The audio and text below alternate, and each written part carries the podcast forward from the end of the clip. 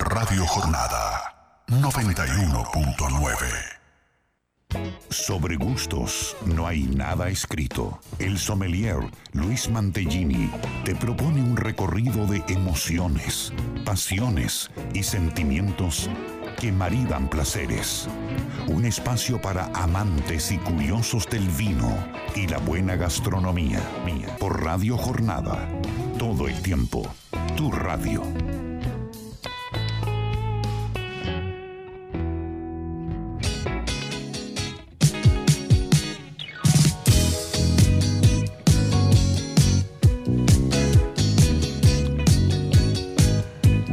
Hola. Muy buenos días, muy buen sábado para todos. Bienvenidos a este nuevo encuentro de Sobre Gustos. No hay nada escrito aquí por Radio Jornada, la 91.9. Un sábado hermoso aquí en la provincia de Mendoza. Una víspera o un fin de semana ya largo, feriado. Se viene para muchos que eh, pueden disfrutar o que están disfrutando. Nosotros aquí trabajando, que siempre decimos que el trabajo para nosotros un sábado a esta hora es más placentero que otra cosa. Y, y, lo hacemos placentero también para vos que estás del otro lado, porque vamos a tener un montón de cuestiones lindas para charlar, para debatir, novedades, temas candentes del vino, que muchas veces eh, dan para, para el debate, decíamos, y para la charla. Y un montón de cuestiones como sugerencias y recomendaciones que tendremos hasta las 14 horas aquí por Radio Jornada. Mi nombre es Luis Mantellini y les doy la bienvenida a todos. Héctor del otro lado, muy buenos días. Y ya mismo presento a mi amiga María Elena Puerta que está con nosotros. Mari, muy buenos días, muy buen sábado, ¿cómo estás? Señor Luis Mantellini, muy buenos días, buen sábado para todos los que ya están prendidos a la radio. Eh, por ahí preguntando cuál es la consigna, qué se sortea.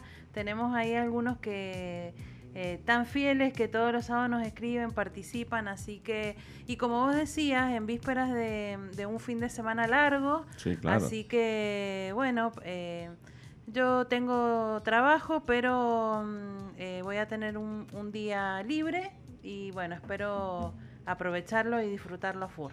Sí, y siempre decimos que es un programa que nos relaja a nosotros y de esta Sí. manera estamos también intentando relajarte a vos que estás del otro lado, por ahí escuchando la radio, por ahí ya nosotros con una copa de vino servida, que va a tener mucho que ver con el desarrollo del programa, porque vamos a hablar de, muchos temas, muchas propuestas lindas, así que quédate con nosotros.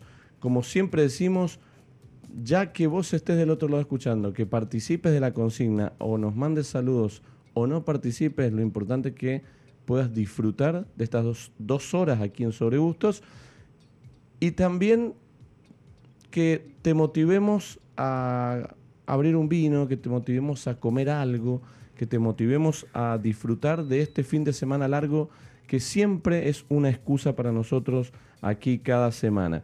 Vamos a saludar como hacemos todos los días sábados en esta quinta temporada a nuestros amigos y al equipo de Bodega Estáfile, eh, mandándoles un saludo grande a todos ellos, Federico y Karin. Te iba a hacer una consulta, Mari. ¿Cómo suelen ser tus reuniones de trabajo? No sé si sabe por qué lo digo, pero Sí, eh, no la- sé. porque Bueno, yo no me gustaría también que el- eh, no sé si no sé si nosotros también por lo que hacemos nuestras reuniones de trabajo, excepto que sean en la mañana, ¿no? Que uno bueno por ahí se va y se toma un café o comparte una media luna. Nosotros en nuestras reuniones de trabajo son un poquito diferentes, ¿no? Sí, señor. Bueno, yo tenía eh, dos, dos trabajos diferentes. Uno, bueno, el mundo de la somelería, aceite de oliva, vino, que las reuniones de trabajo eran muy distintas a las del estudio jurídico, que por ahí era café, nada Exactamente. más. Entonces, bueno, ya, ya no hay más café. Estoy dedicada 100% a, a esta hermosa profesión. Aparte que se está terminando el café, así que Sí, dejemos para otros sí, el café, sí. ¿no? Así que, bueno, disfrutando y ayer tuvimos una reunión de trabajo espectacular. Le- podemos contarla, podemos contar rápida. A las 6 de la tarde llegamos y había un fueguito prendido. Sí. A las 7 de la tarde, 7 y media, habremos estado eh, una especie de media tarde con chorizos y costillas. Así que, bueno, vino, por medio, pero bueno, eh, a ver, se- eh, nosotros de esa manera nos motivamos mucho más, pensamos más claramente, pensamos más motivados, tenemos visiones más optimistas. Entonces, por ahí eh, nos genera todo esto en nuestras reuniones. Así que un saludo Bueno, grande a, acá a- Héctor también en el trabajo participa de no, no le damos café. No, no, no, a esta hora no, a esta hora está prohibido el café. A partir de las 12 aquí en Radio Jornada hay vinos y algo de comida, que eso siempre está bueno, como pasa muchas veces que también algunos oyentes se acercan a la radio a compartir estos momentos lindos que proponemos cada día sábado. Déjame mandar vías de comunicación, porque las vías de comunicación hoy nos van a ayudar muchísimo a ir desarrollando este programa con un montón de cuestiones que hemos traído para que podamos opinar todos juntos. Así que hace, eh, como siempre los sábados, un mensajito a nuestras redes sociales o puede hacer al WhatsApp de la radio, que es el 2613, perdón, 2616 83 14 34. Mandanos ahí un, un audio, mandanos un comentario. ¿Qué opinás y de todo lo que vamos a plantear hoy? Y además de una consigna que tenemos y te vas a llevar vinos y aceite de oliva, ¿no es cierto? Como siempre, vinos de bodega estáfile y... Eh, aceite de oliva virgen extra de, de autor. Perfecto, entonces ya tenemos todo listo para el fin de semana. Tengo un pronóstico para este fin de semana largo. Uy, hoy se ha venido. Vamos a dar el pronóstico, pero no el Eh, pronóstico del tiempo. eso lo hacen otros programas. Otras El radios. nuevo Bernardo Raskin. No, no, no. Nosotros del vamos a hacer. Nosotros vamos a hacer el pronóstico vínico del fin de semana. Ah, bueno. Le voy a proponer algo y vamos a intentar desarrollarlo aquí, que es pronóstico de burbujas para este fin de semana largo. Bueno. ¿Cómo lo ves? Me encanta. Bueno, estamos con burbujas ya en la copa. Ya, ya empezamos. Sí, sí, claro, ya empezamos. Porque nuestro programa es servicio y el servicio también hace que podamos llegar hasta el otro lado y, y empezar a, a dar nuevas ideas. Porque muchas veces la burbuja, el espumoso argentino, que tiene tanta versatilidad y está tan bien acomodado para poder disfrutarlo en cualquier hora del día, cualquier día del año, por ahí nos olvidamos a la hora de consumirlo. Porque siempre tenemos el tinto en la cabeza y, y por ahí nos olvidamos. O muchas veces creemos que para disfrutar de un espumoso, de un vino espumoso, necesitamos estar atado a una ocasión especial. Y eso es totalmente falso. Y nosotros acá vamos a seguir eh, insistiendo en que eso es falso, que la única y verdadera ocasión especial es la que estamos viviendo en, en este momento. Y la ocasión especial la hace el espumoso. Así que nosotros hoy, nuestra ocasión especial es estar aquí haciendo el programa junto a ustedes y disfrutando. Así que vamos a hablar de burbujas, que es uno de los temas que hemos traído a la mesa de hoy porque decíamos cómo disfrutarlo, a qué temperatura, cuáles son las diferencias, cuáles son las uvas base que hoy utilizamos en la Argentina para hacer estos productos, cuáles son nuestros preferidos, maridajes, momentos del día, un montón de cuestiones que tienen que ver con esta hermosa alternativa que son las burbujas y el espumoso. Traigo una consigna, Mare, que la vamos a ir desarrollando con la gente. Vamos a, a- a tratar de, de llegar a un punto en común sin, sin pelearnos, ¿no? ¿Qué es un decánter y para qué sirve? ¿Mm? Interesante. yo la otra vez, en una charla que ahora voy a contar que hemos estado haciendo en la semana, eh, no sabían que era un decante. Y mm, hace poquito tocamos el tema del servicio, hablamos de- del decanter y, mm, y bueno, la verdad que mm, eh, un programa dedicado al decanter eh, está bueno porque hay muchos eh, que lo usan, hay otros que no saben lo que es un decanter. Exacto. Y bueno, eh, este programa es información, Y servicio. recomendación y servicio, así que bueno, todos atentos y a, y a, a que nos den sus opiniones también. Claro, porque también después de que descifremos esta consigna, que es qué es un decanter y para qué sirve, si lo usás vos del otro lado, cuándo lo usás, con qué vino se usa, eh, cómo se limpia, eh, qué tipos de decanter debería comprar o utilizar si quiero tener uno, cuáles son los beneficios y realmente si el decanter sirve para decantar. Porque después vamos a entrar en temas si es para decantar o tiene otro uso o tiene múltiples usos que por ahí es lo que yo siempre veo para con este recipiente tan interesante, muy parecido a los floreros para que la gente del otro lado lo registre. Porque Claro, hay- porque hay gente que De hecho, no hay sabe y hay lo gente que lo usa de florero. Y hay gente que lo usa de florero. De hecho, he visto en muchos Exacto. lugares eh, un decanter con unas lindas O flores. con corchos. O con, corcho. corchos también. Con corchos, esta es una buena sí, esa. Sí, sí, sí. A modo decorativo.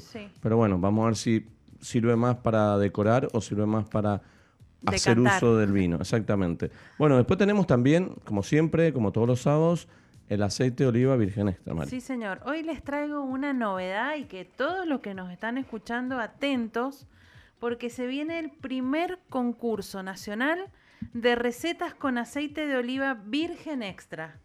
A ver, a ver, repita, repita. El primer concurso nacional de recetas con aceite de oliva virgen extra y que sea el ingrediente principal. ¿Pero eso, eso lo organiza usted? No, ah, no, no, porque usted ya usted va, a participar. Esto tengo pero usted tiene muchas recetas. Tengo muchas ganas de participar. Es más, fíjense que no le hayan copiado alguna receta. Por eso le digo que en el desarrollo del tema les voy a contar cómo pueden hacer eh, quienes nos están escuchando, porque tenemos muchos oyentes que también les gusta hacer recetas con, con aceite de oliva.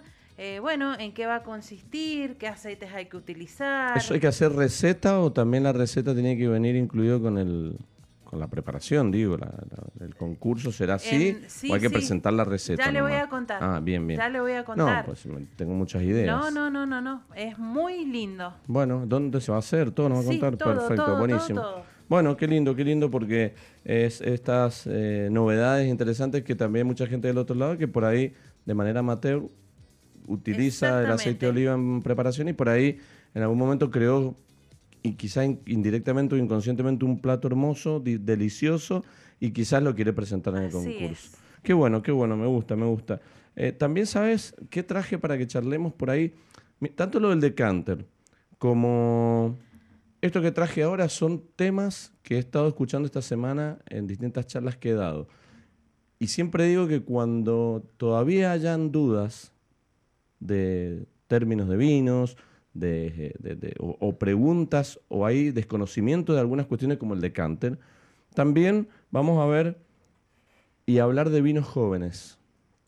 Porque el vino joven, la idea es que tratemos aquí de dar una pequeña referencia a qué es un vino joven, cómo sé que es un vino joven, qué características sensoriales tiene un vino joven, si se pueden guardar los vinos jóvenes, cuánto dura un vino joven. Bueno, un montón de estas dudas que por ahí no están muy claras. Entonces, siempre digo, cuando uno escuchando al consumidor, que lo hacemos muy seguido nosotros, y encontramos que todavía hay dudas o conceptos equivocados, bueno, nuestra función es traerlos acá a la mesa y proponerlos para que quizás vos del otro lado también tenés alguna duda de esto y podemos aclararla para que ya te quede el término un poco más referenciado. ¿Te parece? Sí, claro. Porque también hablar un poquito de cómo disfrutar los vinos jóvenes, porque siempre están apuntados a otro tipo de momentos, o quizás hay gente que le gusta el vino joven pero no sabe que es un vino joven.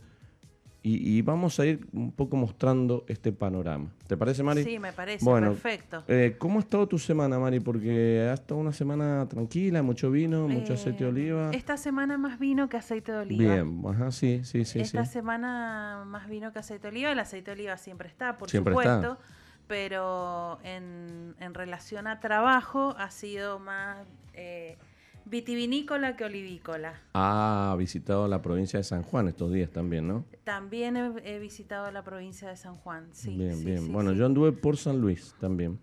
Así que hemos estado visitando parte del centro eh, oeste de, Cuyo. de un Cuyo, claro, exactamente. Mendoza, San Juan y San Luis. ¿Sabes qué quiero rescatar? Porque Tuve una, tuve una capacitación de dos jornadas allí en la provincia de San Luis y encontré mucha gente local, mucha gente con ganas de aprender, mucha gente muy interesada, muy curiosa en, en, esto de romper mitos, ¿no? En, en, que te planteen cosas que ya están mal planteadas desde hace muchos años y que realmente hoy aquellas personas que, por ejemplo, dirigen un servicio o están a cargo de un servicio o mozos o camareras, que puedan de alguna manera ser los comunicadores o el nexo para hacer sugerencias y recomendaciones, quieren aprender.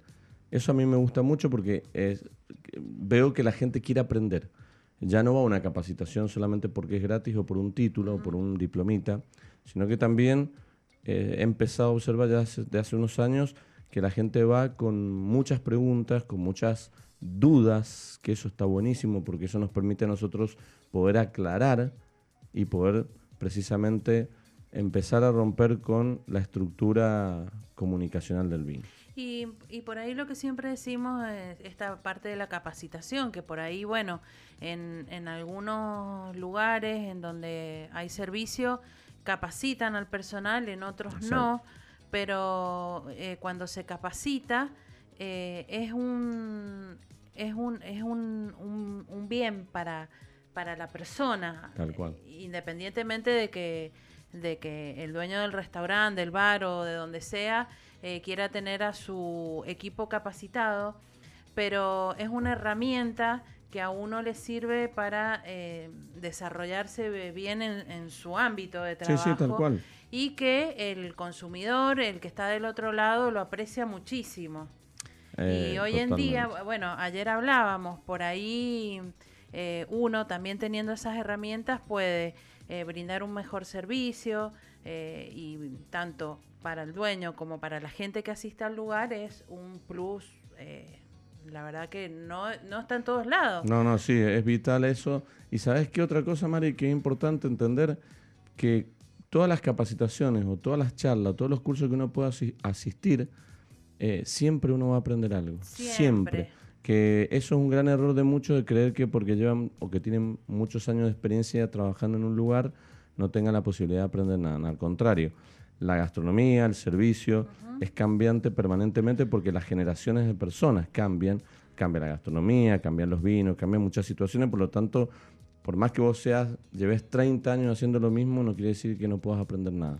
Así es, y bueno, y uno que hace, yo hace bastante que no salgo fuera del país, pero sí he estado visitando otras provincias y el servicio, la verdad que es un tema que, que en todos lados falta eh, falta capacitación o, por ahí eh, la vocación de servicio que hay que tener, porque eh, creo que, es un trabajo que tenés que tener vocación, que tenés que tener compromiso, porque hay mucha gente que, que trabaja en servicio y que dice, bueno, pero yo los sábados y domingos no quiero trabajar. Bueno, y es el día que uno más trabaja. Ese es un gran error y la verdad que en ese error es sumamente importante tener en cuenta que eh, uno, uno eh, el querer eh, trabajar en servicio, en gastronomía, en turismo, necesita y mm, debe conocer que hay que trabajar de lunes a lunes. Y quizás tu franco va a ser un lunes, o va a ser un martes, o va a ser un miércoles, un día que por ahí vas en contramano de tu, tu, grupo de amigos o de lo que está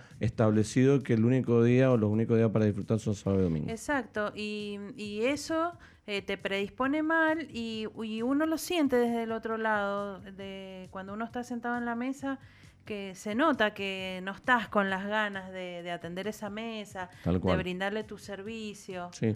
Sí, sí, es muy importante. Por eso yo rescato a la gente que asiste a las capacitaciones y a aquellos que quieren aprender, porque creo que es un punto importante para el recurso humano de todas las empresas, los restaurantes, los bares, todos aquellos que quieren brindar un servicio de calidad, un servicio profesional, eh, en fin es lo que queremos cuando vamos y como actuamos cuando vamos a un restaurante a comer como consumidores, que queremos una buena atención, queremos una buena calidez en, el mozo, que nos recepcionen bien, que nos saluden, que sean educados, que, bueno, nos brinden la parte confortable de salir a hacer una experiencia. Así que, ¿Usted en San Luis eh, tuvo experiencia gastronómica? Sí, sí, muy bien, muy bien. La verdad que eh, algunas fallas, eh, obviamente, en el servicio del vino, como siempre, pero desde la calidez muy bien, muy bien atendido en esos dos días que estuve por allá. Así que muy lindo y, bueno, siempre cuando haya ganas de aprender es importante eh, tener el espacio. Otra cosa que vamos a hablar, hablando de espacios, es de no turismo, porque vamos a seguir recomendando bodegas, vamos a seguir recomendando experiencias en, viñedos, en, en, degustaciones, en vinos. Queremos que vos del otro lado no te olvides, queremos que vos del otro lado también agendes tengas la posibilidad de anticiparte un fin de semana, a un franco, un día que no trabajes, anticiparte algún momento para decir voy a visitar bodegas, voy a conocer un poquito más de lo nuestro, pero más que nada para disfrutar de algo distinto. Es decir, me paso una horita y media, dos horitas en una bodega, tomo un poquito de aire, tomo sol, camino por el viñedo, degusto unos vinos y después, si quiero seguir, me puedo quedar a comer o puedo volver a casa o quedarme en zonas o en regiones de vinos para seguir conociendo. Vamos a tener una charla en el próximo bloque y vamos a seguir mostrando todas las propuestas que tiene Mendoza para mendocinos o para todos aquellos que quieran ir. Yo realmente nos pasa, María, a nosotros que por ahí no, no tenemos mucho tiempo en la semana, pues se vuela la semana, Sí, sí, el pero semana realmente, pero así, tal cual, pero cuando nos toca ir a una bodega a, recorrerla, ya te cambia el, Sí, el chip de, la, de, de- de lo que uno tiene de su rutina, ya entras a una bodega, eh, precisamente hablamos recién de servicio, la pasas bien, estás cómodo, te sentís relajado, aprendes cosas siempre, es como que nosotros vamos a bodega y la gente dice, no, pero ustedes ya saben todo, conocen todo, no, no, siempre te enterás de un detalle o siempre la bodega utiliza un, no sé, un método de elaboración o hay un toquecito técnico que no lo vimos, eh, siempre hay cosas para aprender y para probar nuevos. Bueno, a mí me encanta hacer enoturismo y cada vez que tengo la posibilidad lo hago. Eh, a ver, el, el personal, la gente que, que está en las bodegas, el, todo el recurso humano, eh, la verdad que, que aquí en Mendoza eh, hace un muy buen trabajo. Y Sí. esto que vos decís, que por ahí nos dicen, ustedes se conocen todos los vinos, todas las bodegas, y no es así. Yo hay No, un no. montón de bodegas que no conozco, un montón de vinos que no he tomado. Nos va a faltar y otra vida ahí- para probar Y todo. por ahí uno vuelve a una bodega, pero siempre hay algo nuevo, una añada nueva, un vino que, que han incorporado al portfolio. Eh, por ahí, hoy en día muchas bodegas están incorporando aceites de oliva. Y, y por ahí y me dicen, Mari, ¿viste que tal bodega sacó un aceite de oliva? No. Entonces, bueno, eh, agendo para, para ir a visitarla y bueno, y ver qué experiencias eh, hay también en torno al aceite y al vino, que son dos productos que van de la mano. Lo mencionamos la semana pasada, ya están por empezar a salir, ya están saliendo ahora los 2022. Por lo tanto, ya empieza a salir una gran cantidad de vinos nuevos que, que, que te ponen el desafío de empezar a probarlos todos. Por lo tanto, en ningún momento llegas a, Bueno. a- a- a probarlos. a- Ayer en la media tarde probamos Sí. 3 2022. Exactamente, probamos tres 2022, un rosado, un torrontés del noroeste y un chardonnay de Agrelo. La verdad que tres vinos que por lo que pudimos probar se vino un 2022 lleno, lleno de aromas, Dijimos, lleno no de sabores. dijimos dónde fuimos a tomar la media tarde. No, no, yo agradecí a Federico, pero bueno. ah, bueno, pero fuimos sí. a Bodega Staffile Sí, claro, sí, sí. para, Sí, sí, que para quienes nos están escuchando. que siempre nos reciben muy bien, que siempre nos, nos eh, acarician con, con sus vinos y con sus delicias. Y bueno, ayer la media tarde parece que estaba destinada a, a chorizos y costillas. Sí, y a todos los que nos escuchan y que hay mucha gente que, que le gustan los vinos de Bodega Staffile, les digo que agenden Chardonnay 2022. Chardonnay Si, 2022. si encuentran, porque Sí, eso sí. se va a volar. O que sea, como nos comentó Fede hace uno, una semana atrás, sobre la posibilidad de que haya algún blanco que podría llegar a ser ese en una línea de la línea partida limitada. Eh, sí, ¿Puede él, él nos había comentado el sábado pasado que, que bueno, que es muy posible que haya un blanquito. anexe algún blanquito a esa hermosa y deliciosa Qué línea. rico. Hablando de deliciosas líneas y deliciosos vinos, estamos con un espumoso. Qué linda que es la burbuja hasta ahora, ¿no? Eh, creo que es uno de los momentos más lindos para tomar burbuja que eh, cualquier día de la semana. pero- eh, lo voy a decir públicamente, hay eh, dos, tres cosas que, que aprendí de usted cuando fui su alumna Bien. y una es... Ojo, ¿se puede decir? No, sí, se ah, puede bien, decir. bien, bien. Una, eh, consumir burbujas durante todo el año porque yo era de las que eh, consumía en ocasiones especiales. Otra, aprendí a tomar whisky Epa. porque no tomaba un profesor de 100%. este. y la otra, aprendí a eh, comer quesos también. Ah, bueno, eso sí lo ha dicho, sí, sí, sí. Así que, pero bueno, el tema de las burbujas.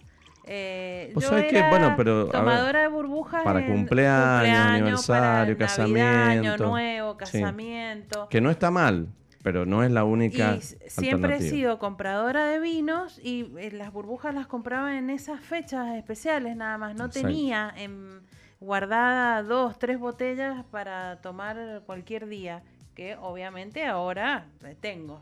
Vos sabés que cuando por ahí mencionás en algún lugar que la burbuja, que el espumoso se puede tomar en la mañana, Bueno, la gente por ahí te mira mal, como diciendo, ¿qué está diciendo este? Pero porque no ha hecho la experiencia. Porque yo En siempre digo, primero hacer la experiencia y después charlemos. Pero la experiencia hay que hacerla. un desayuno con burbujas es lo más. Bueno, sí, ya después Eh, lo vamos a contar, pero es hermoso hubo, eso. Usted hubo una época que promulgaba esta experiencia. Sí, claro, y la sigo, lo eh, sigo en, haciendo. en otros medios y eh, bueno, lo sigue haciendo. Pero eh, hoy, hoy eh, hay una, una gran eh, bodega de burbujas que ya no está abierta al turismo actualmente, después de la pandemia no reabierto, pero tenía esta experiencia que en la primera visita, la de las 9 de la mañana, eh, te esperaban, eh, la visita era el desayuno con burbujas. Bueno. y la verdad que es una experiencia lindísima. Siempre decimos que el cierre del día, muchas veces lo hemos dicho acá, cerrar un día de semana, un día laboral, un día que te haya ido muy bien, muy mal, o que te haya ido como sea, ya termina el día. Ya mucho más no puedes hacer hasta el próximo. Hay un cierre con una copa de vino, siempre hemos dicho que ayuda a descomprimir, ayuda a relajar, ayuda a cambiar un poquito el foco de nuestros problemas, ayuda a relajar y a disfrutar de un momento al final del día. Bueno, acá lo que proponemos también es que la burbuja en la mañana te abre la puerta a un día mucho más alegre, un, un día mucho más Sí, te optimista. predispone de te otra manera. Ya te la alegría, ya te fluye, eh, ya te da ganas hasta de ver gente o hablar. Eh, a ver, estamos hablando de una copita, ¿no? Es eh, un consumo moderado. supuesto. Que acompañe el café, que acompañe el juguito de naranja, que acompañe la media luna, la tostadita con oliva y huevo revuelto. Sí, sí. Bueno, eh, esas situaciones, el fiambre, el queso, lo, lo que tengamos allí en casa, la copa de burbuja, eh, y vamos también a dar soluciones a esto para que no tengamos que preocuparnos si abro un espumoso y vos me estás recomendando una copa, pero ¿qué hago con el resto? Ah, Se me va a echar a perder. Qué bueno. No, no, no. Vamos a, a también Buenísimo. a romper estos mitos de decir, tanto como los vinos como los vinos espumosos, si realmente si los abro para tomar una copa eh, queda desperdiciado o realmente podemos seguir disfrutando de las características durante el, el- el correr de los días. ¿Te Qué parece? bueno, sí, me Bueno, encanta. vamos a hacer la primera pausa mientras nosotros vamos reponiendo un poquito más de burbuja aquí en las copas.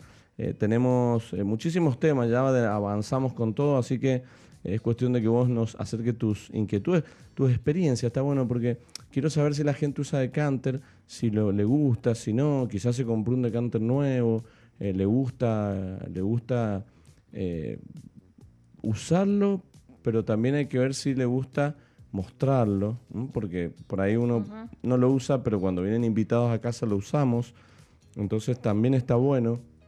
Yo me acuerdo hace unos años ver en un restaurante una persona que traía un bolsito, una valijita, se sentó, abrió la valijita, sacó dos copas, sacó un descorchador, sacó como un- una servilleta blanca de tela y sacó un decanter.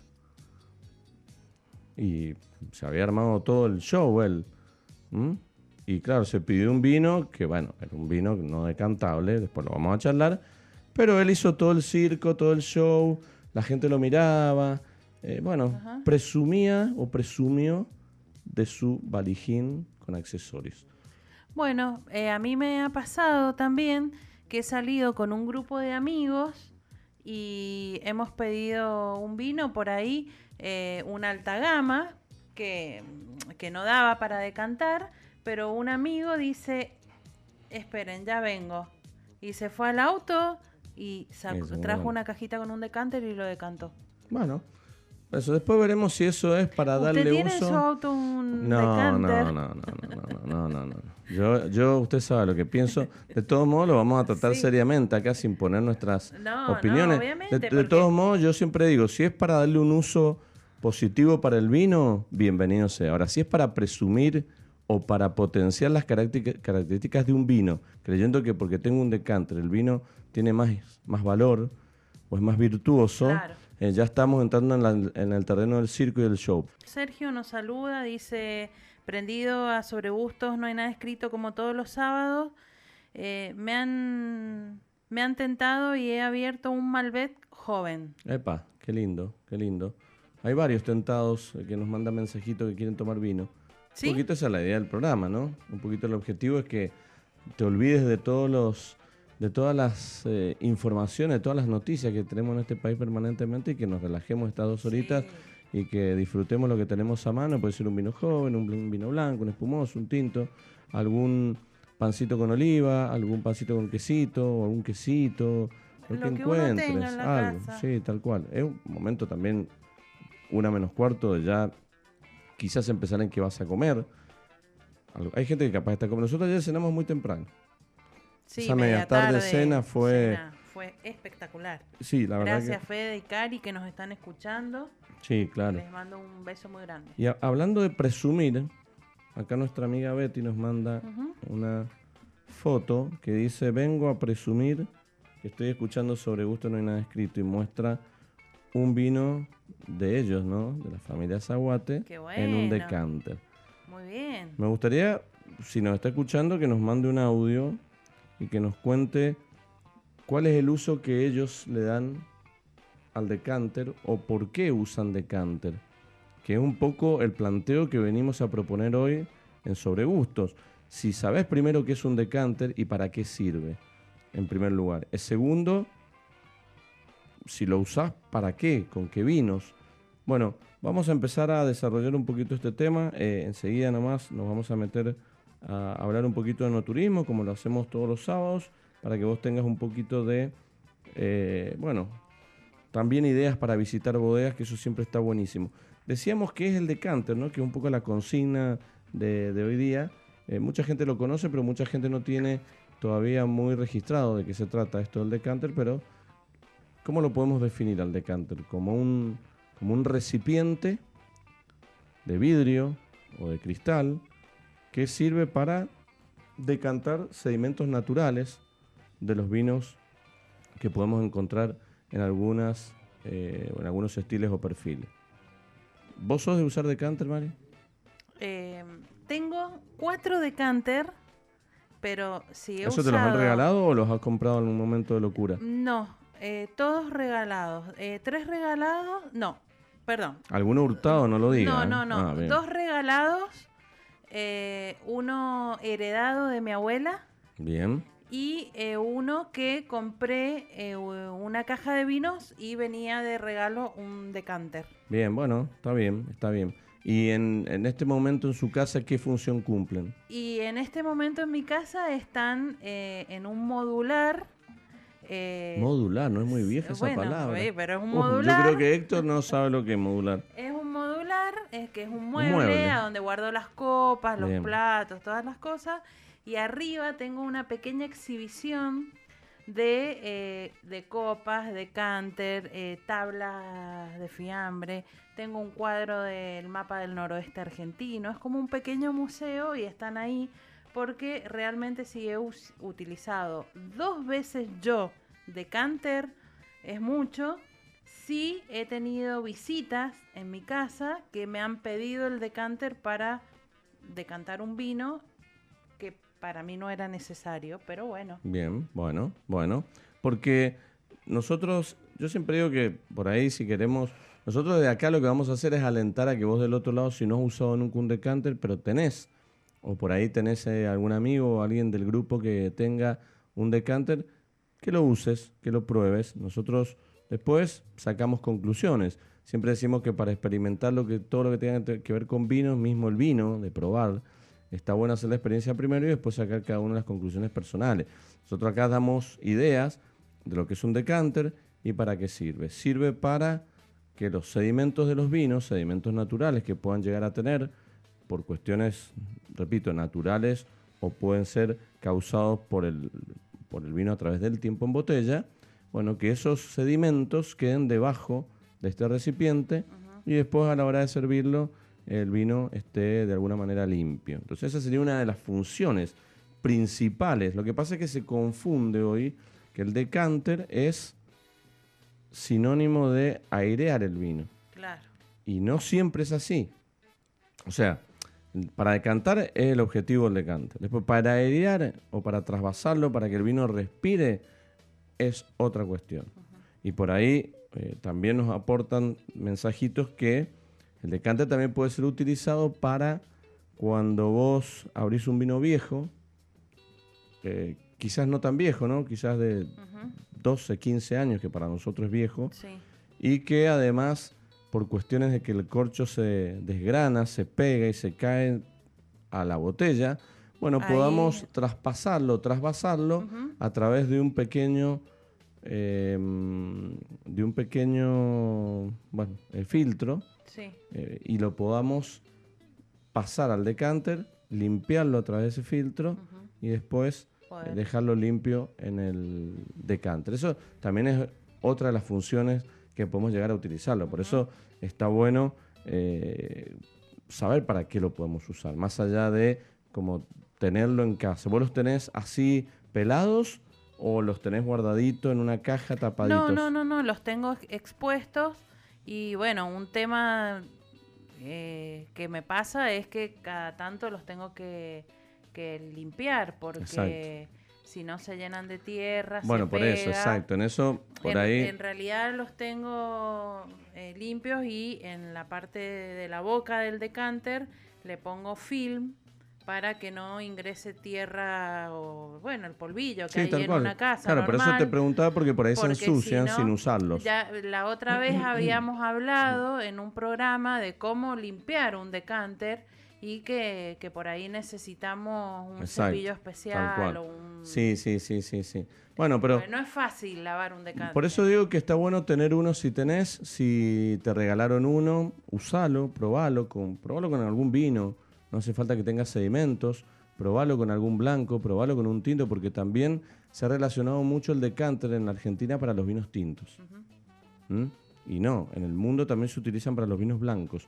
Hay vinos blancos de mucha estructura, hay vinos blancos que tienen por ahí esas, esos toques de, de, tartárico, algunas, algunos sedimentos que quedan que también permiten que ese recipiente quede ahí. Entonces, no solamente el decanter tiene el uso de los tintos.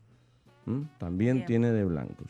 ¿Te parece que pasemos a hablar un poquito de no turismo y después seguimos con este tema? Porque, hay, mucho, sí, hay mucho para hablar sobre esto. Así que, eh, y nosotros desde este lado lo que intentamos también es motivarlos a que conozcan bodegas, a que conozcan eh, mucho de lo nuestro que tenemos en nuestra hermosa provincia, con una gran calidad de servicios. Y para eso el turismo del vino hoy nos presenta alternativas y propuestas muy eh, diversas, muy interesantes y siempre muy disfrutables para cualquier visitante que esté en Mendoza y mismo para el mendocino. Y para ello decidimos llamarlo a, un poco a la cabeza responsable del área de turismo de Bodega Foster Lorca, que es eh, Guillermo Barleta. Así que lo vamos a saludar. Guille, muy buenos mediodías. María Elena y Luis te saludan. ¿Cómo estás, Guille? Luis, ¿cómo están? Buen día, María Elena, ¿cómo están? Tanto tiempo. Muy bien, muy bien. ¿Vos trabajando? Sí, sí, sí, puntualmente en la bodega, con gente en el restaurante, fueguitos prendidos y, y bueno, y ganas acá de recibir gente. Qué bueno, bueno, hablábamos recién, ¿no? De, de, todos aquellos que nos dedicamos a, lo que es, eh, bueno, turismo, gastronomía, servicio, que eh, los días sábados eh, normalmente a uno le toca trabajar y, y, realmente es muy lindo lo que hacemos. Así que, bueno, también nos estás dando un poco el pie a lo que venimos hablando sobre el tema de servicio de bodega que, realmente fines de semana, fines de semana largos, siempre hay que estar al pie del cañón para, para atender a los visitantes, ¿no es así? Sí, sí, tal cual, tal cual lo que decís. Primero que tenemos, eh, nos están visitando muchos mendocinos. El mendocino, yo creo que a partir de la, de la pandemia eh, ha descubierto las bodegas y se empieza a acercar y a, y a buscar propuestas y alternativas en las bodegas y, el resto, y aparte de esto, tenemos, eh, la verdad que no hay temporadas bajas, digamos que es todo media y alta, que hay, que, por suerte estamos, estamos transitando, ¿no? De, con permanentemente visitantes o que caen en la semana, gente que viene a, visitar Mendoza, y la verdad que bueno, es, es un trabajo bastante fuerte, bastante, a ver, eh, que con mucho esfuerzo se viene realizando hace años, que hoy se están, que siempre falta obviamente, pero que se están cosechando algunos frutos de, todo ese trabajo sobre el turismo que han hecho muchos privados y también desde el Estado. Y bueno, tenemos hoy por suerte oferta tanto local que, que está muy ávida de descubrir gastronomía y vinos, como también de turistas, ¿no? Que vienen fascinados por, por las bodegas a Mendoza. Guille, te consulto para que nos eh, ubiques a, a, nosotros y los oyentes. ¿Dónde queda bodega Foster Lorca y eh, qué servicios hoy están ofreciendo, como vos mencionaste, tanto para mendocinos como para turistas? Eh, mira, la bodega está ubicada en Perdriel, en la calle Bransen, que mm, es por la salida de, Quintana, cuando uno va por ruta 40 hacia el sur, pasando el río Mendoza, es la segunda salida que, nos lleva al, distrito, a la, a la parte de, el Tres Esquinas sería, donde se une Ruta 15, calle San Martín con, con Bransen, y bueno, que hay unos, un pequeño, una pequeña población histórica. La bodega está situada en este lugar, en la calle Bransen, les decía, es una zona con, con varias bodegas y que conecta también con la calle Cobos, que es otra de, la, de las rutas más importantes de Luján para, para hacer en turismo, ¿no? Sí, tal cual. Y referir, bueno, digamos que es como el, el, microcentro de las bodegas, ¿no? De, Luján de Cuto. Y, y luego en lo que hace oferta, nosotros estamos trabajando hoy con, con visitas, obviamente, visitas y degustación, con dos, dos tipos de, de, selecciones de, copas y de vinos. Eh, y luego, por supuesto, tenemos restaurante, que el restaurante está funcionando de, jueves a domingo, siempre con reserva, por supuesto, pues somos un restaurante muy chiquito. Y eh, hacemos picnic también entre, entre los jardines, que obviamente eh, se empiezan a disfrutar mucho más ahora. Yo estoy ahora al sol en el jardín, eh, por sacarme en una camperita para estar en remera, así que aprovechamos siempre el clima de Mendoza y por supuesto el paisaje que tenemos acá en la bodega. Eh, completito, la, realmente la, bueno, eh, hablábamos un poquito de la interesante diversidad que proponen las bodegas y lo que voy a decir, Guille, bueno, una, una linda alternativa o varias alternativas para que, un poquito para todos los gustos y comodidades. Te quería preguntar con el tema del picnic. ¿Ya has tenido experiencias anteriores o las están implementando ahora? ¿Y qué tal, cómo, cómo se, se prende la gente? Porque yo recuerdo hace muchos años que el picnic por ahí no funcionaba tanto, quizás te estamos hablando hace, por ahí lo hemos visto hace 15, 20 años, pero hoy creo que la gente hasta, no sé si los prefiere, pero eh, ¿cómo, ¿cómo ves la reacción del turista? Mira, el, lo que tiene el picnic, a ver, le decimos picnic porque entregamos algunos elementos en una canastita, pero básicamente están sentados en un, en un living, en uno, en unos sillones. un picnic gourmet. Eh, claro, claro, no, no es tan, no es con lonita en el piso, pero bueno, también eso por supuesto, si lo quieren hacer está, en un predio con, con, con pasto muy, muy lindo viendo la montaña, pero es, mira, hoy por hoy eh, lo importante es venir a las bodegas. Entonces tenemos, hay públicos para todos, hay públicos que, que simplemente quieren ese picnic, esa picadita con una copa mirando el paisaje y tenés otra gente que busca los cinco pasos con el maridaje y prueba los vinos y pregunta mucho de los vinos. Eh, creo que hoy las bodegas vamos entendiendo un poco eso de desestructurar el, el consumo, ¿no? Es focalizarnos, por supuesto, en la experiencia, que sea algo memorable, que, que no se olviden de, de haber estado en tal o cual lugar o, o quizás no el vino en particular, pero sí que no se olviden una etiqueta, que se olviden un momento y demás, ¿no? Entonces, eh, la verdad que hay gente para todo, gente que, que busca esas experiencias bien desestructuradas y que se queda sentada mirando la montaña con la copa en la mano, y otros que comen y, preguntan por los pasos y, y, luego siguen con sus con sus visitas que vienen de otra bodega, que van de una a otra y, y van como con una bitácora, ¿no? Tachando las, las bodegas y los vinos que van probando. Exacto, ahora estás como con alguna copita en la mano, me imagino, Guille, o algo, o has, has, desayunado ya algo de vino. No, no, no, no, no. Acabo sí de armar la selección de vinos, digamos, tenemos algunas visitas de clientes, también tenemos eh, eh, clientes de la bodega y también tenemos gente del turismo y, y turistas y estaba seleccionando los vinos, hoy vamos a abrir algunos de los que has estado probando, también vos, y, y ya enseguida empezamos con la, con la copa. Si no es muy temprano, para sí, Sí, tal cual. Bueno, eh, por ahí nosotros estamos más, más temprano, pero ¿Ustedes Eh, tienen destapado algo ahí? Sí, claro, nosotros estamos con unas burbujas ahora. Estamos Ah, muy hoy, bien. hoy un poco el, el esquema es burbujas y, y ya vamos a traer para el próximo programa, para el otro, para el próximo no sé, Sí. pero para el otro vamos a traer algo de Foster Lorca para, para probar y, vamos, Acá- y vamos a comentarlo. Estaba, estaba poniendo, estaba ya armando para probar lo- los Petit, eh, Petit Verdot, que, que, que, bueno, un, un vino bastante interesante por el segmento en el que está, pero bueno, es como se, se está volviendo ahí como una, una pequeña estrella, que lo están, lo Qué está bueno. pidiendo Qué bueno. Eh, Guille, yo te quería hacer una consulta. Eh, Sí. Hoy en día, bueno, la gente busca mucho eh, todo lo que es saludable y esta bodega se, mm, digamos, se caracteriza por eh, tener algunos vinos orgánicos, libre de gluten y con la certificación vegana ahora. Entonces, eh, bueno, eh, yo te quería preguntar si, si tienen un público que va especialmente por, por esto. Mira, tenemos, como bien decís vos, una línea orgánica eh, que se llama Zapam Sucum, que es un, un, un Cabernet y hay un Malbec. Y, y la verdad que sí, vienen, lo piden. eh, todavía yo creo que, que está, eh, es incipiente, está, está como mm, corriente para atraer turistas, ¿no?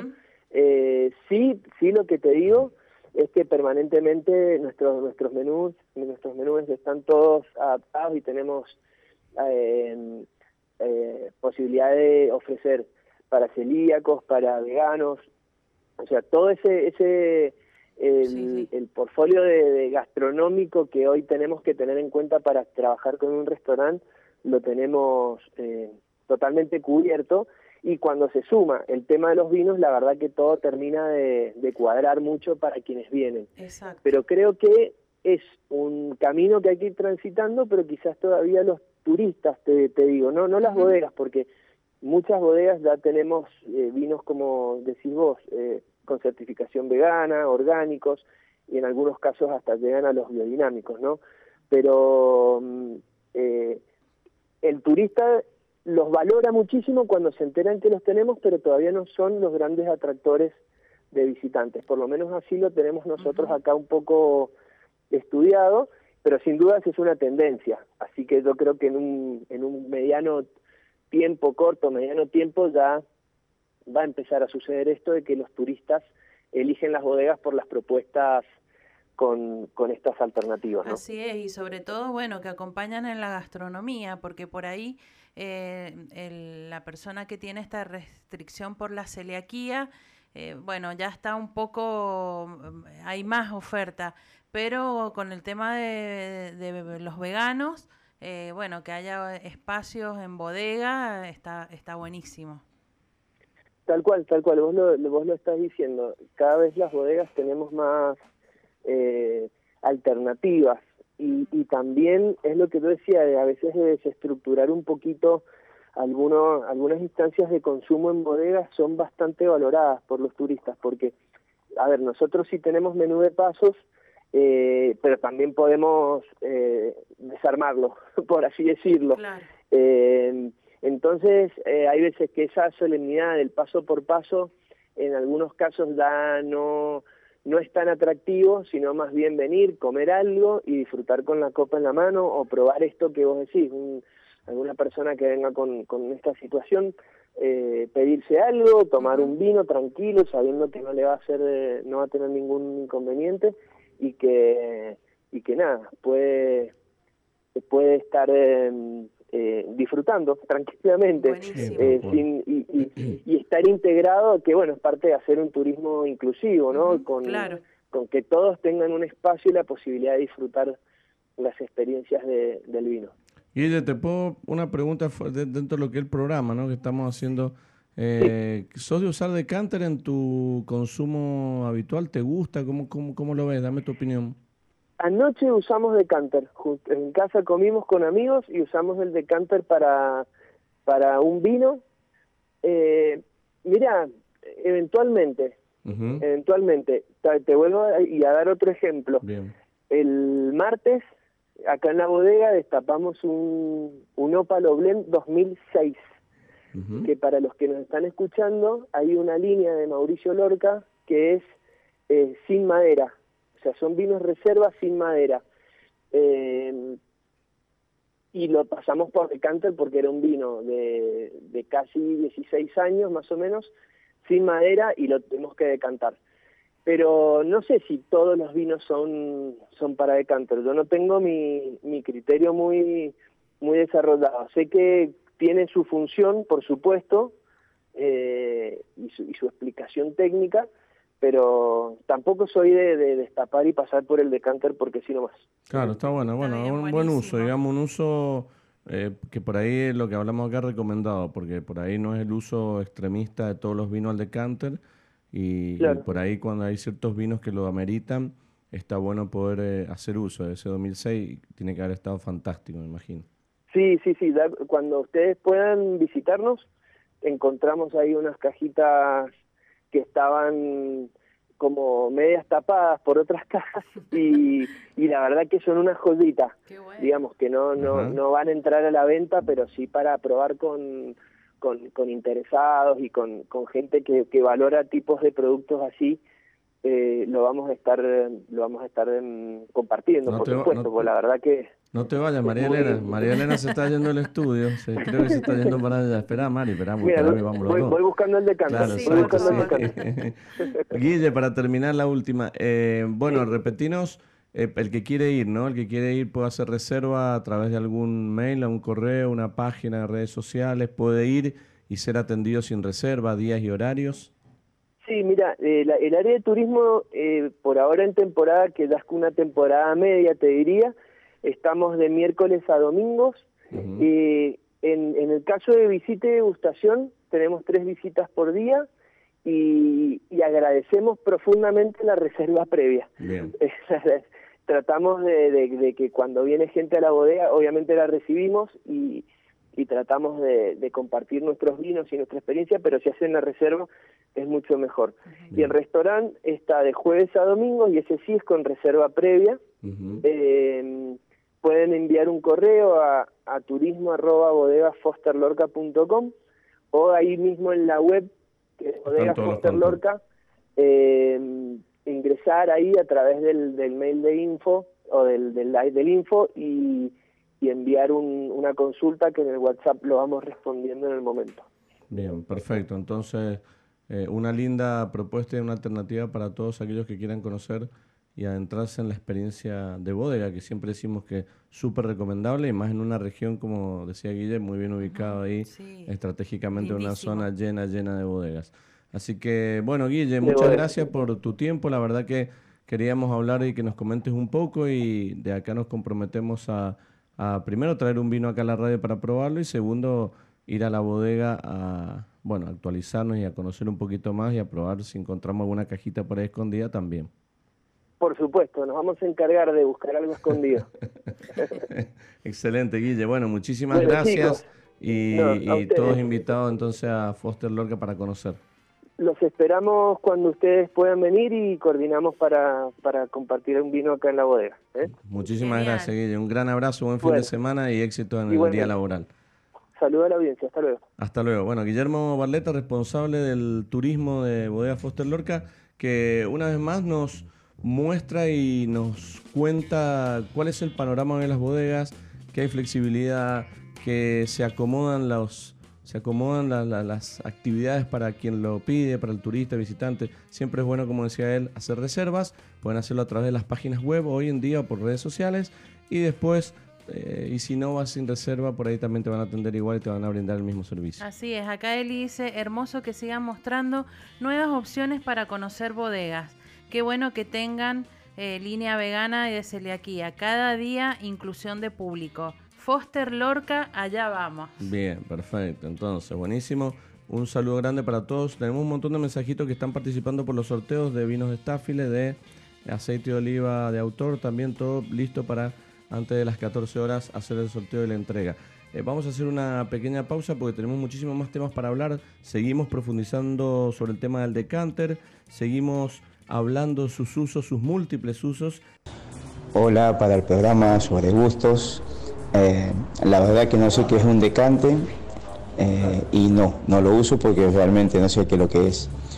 Eh, igual lo, lo voy a tratar de aprender.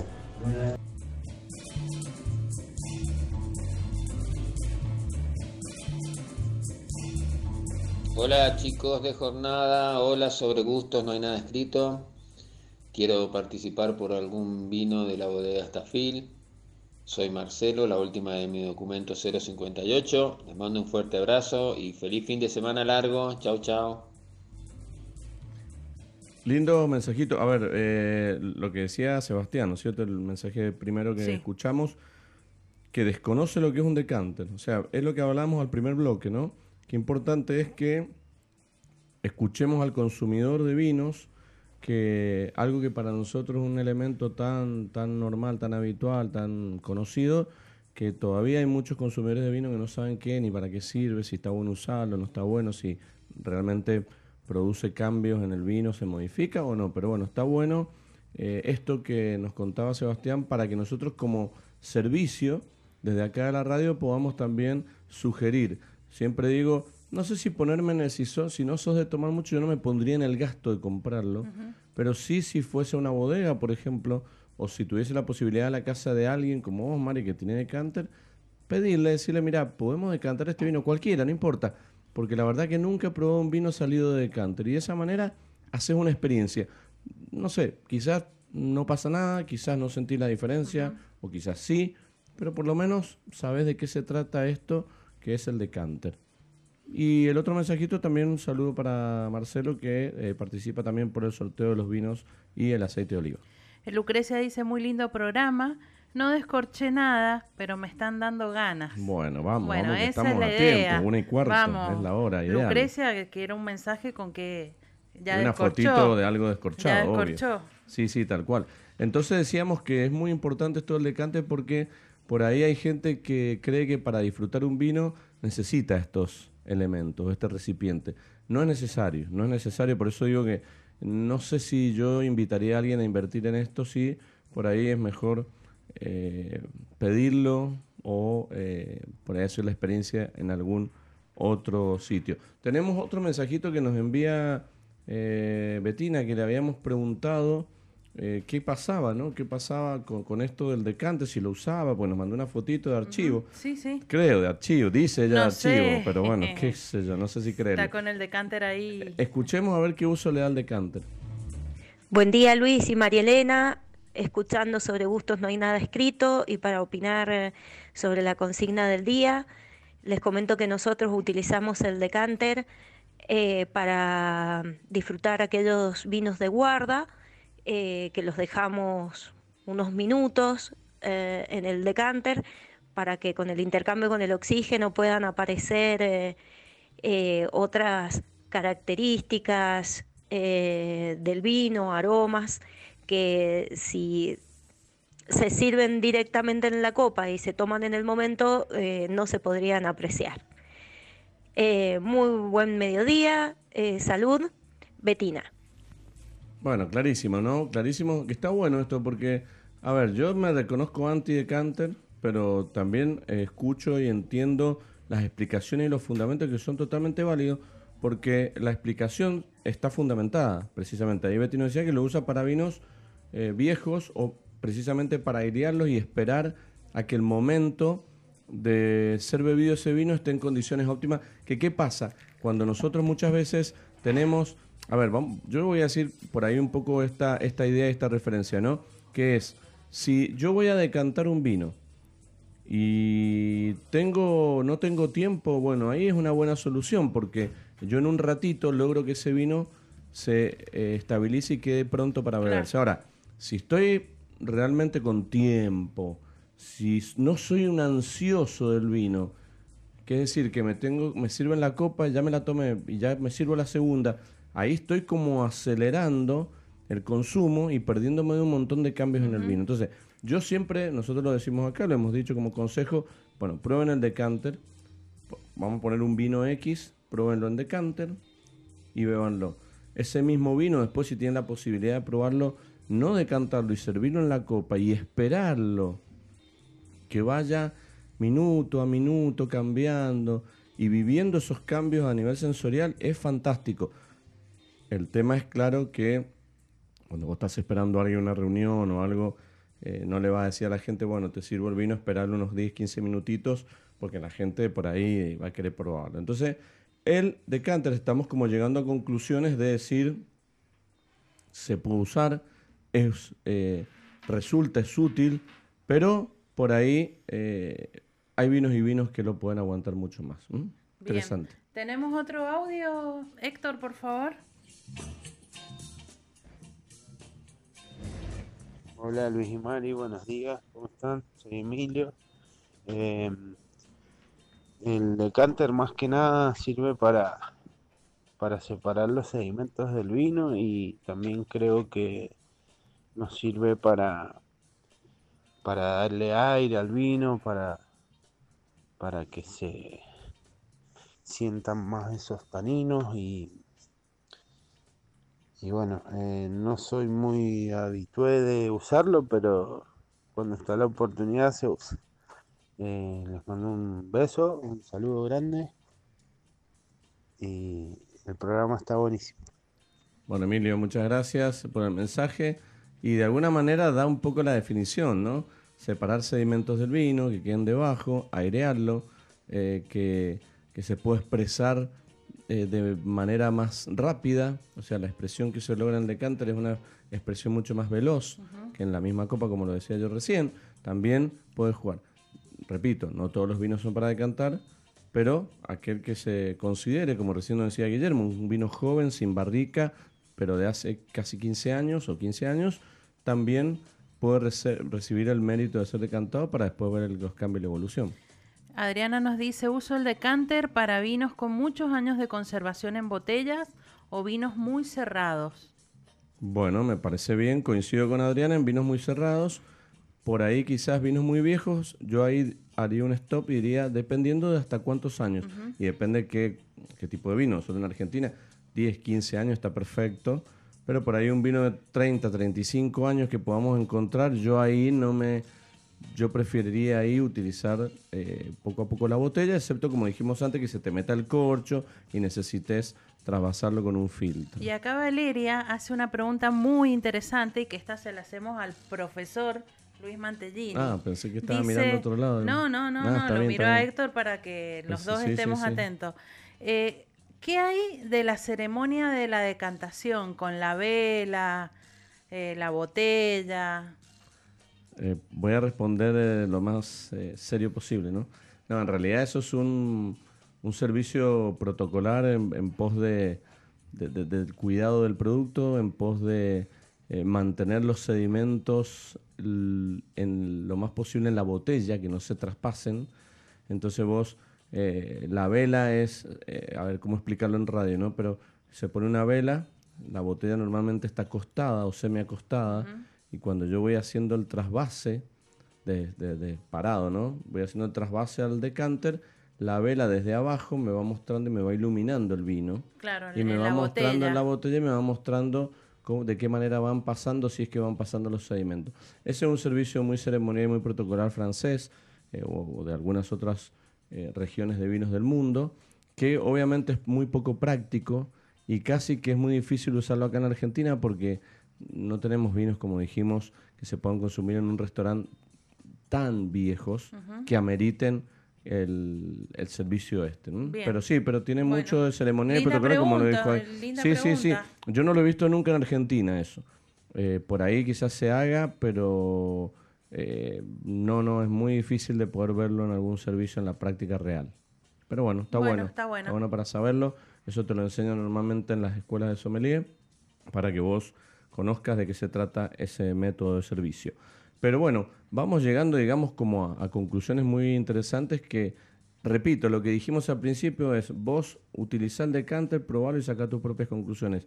Eh, nosotros por ahí eh, quizás podemos opinar diferente, pero en esto lo lindo del vino es que las opiniones eh, que podamos dar cada uno de nosotros son todas totalmente válidas y totalmente ciertas porque vamos a empujar al disfrute del vino. Repito, yo mientras el decanter se use me encanta, ahora lo que no me gusta es cuando eh, a través del decanter queremos presumir o queremos mostrar que un tipo de vino eh, tiene mejores o diferentes características a través o porque usamos este recipiente. Bien, tenemos más, bueno, tenemos unos audios enseguida, los podemos, sí, varios los audios podemos poner. Bueno, antes de irnos a la pausa quiero cambiar de tema para seguir charlando un poquito de los espumosos. Y decíamos que los espumosos, hoy estamos tomando un espumoso de Cabernet Sauvignon.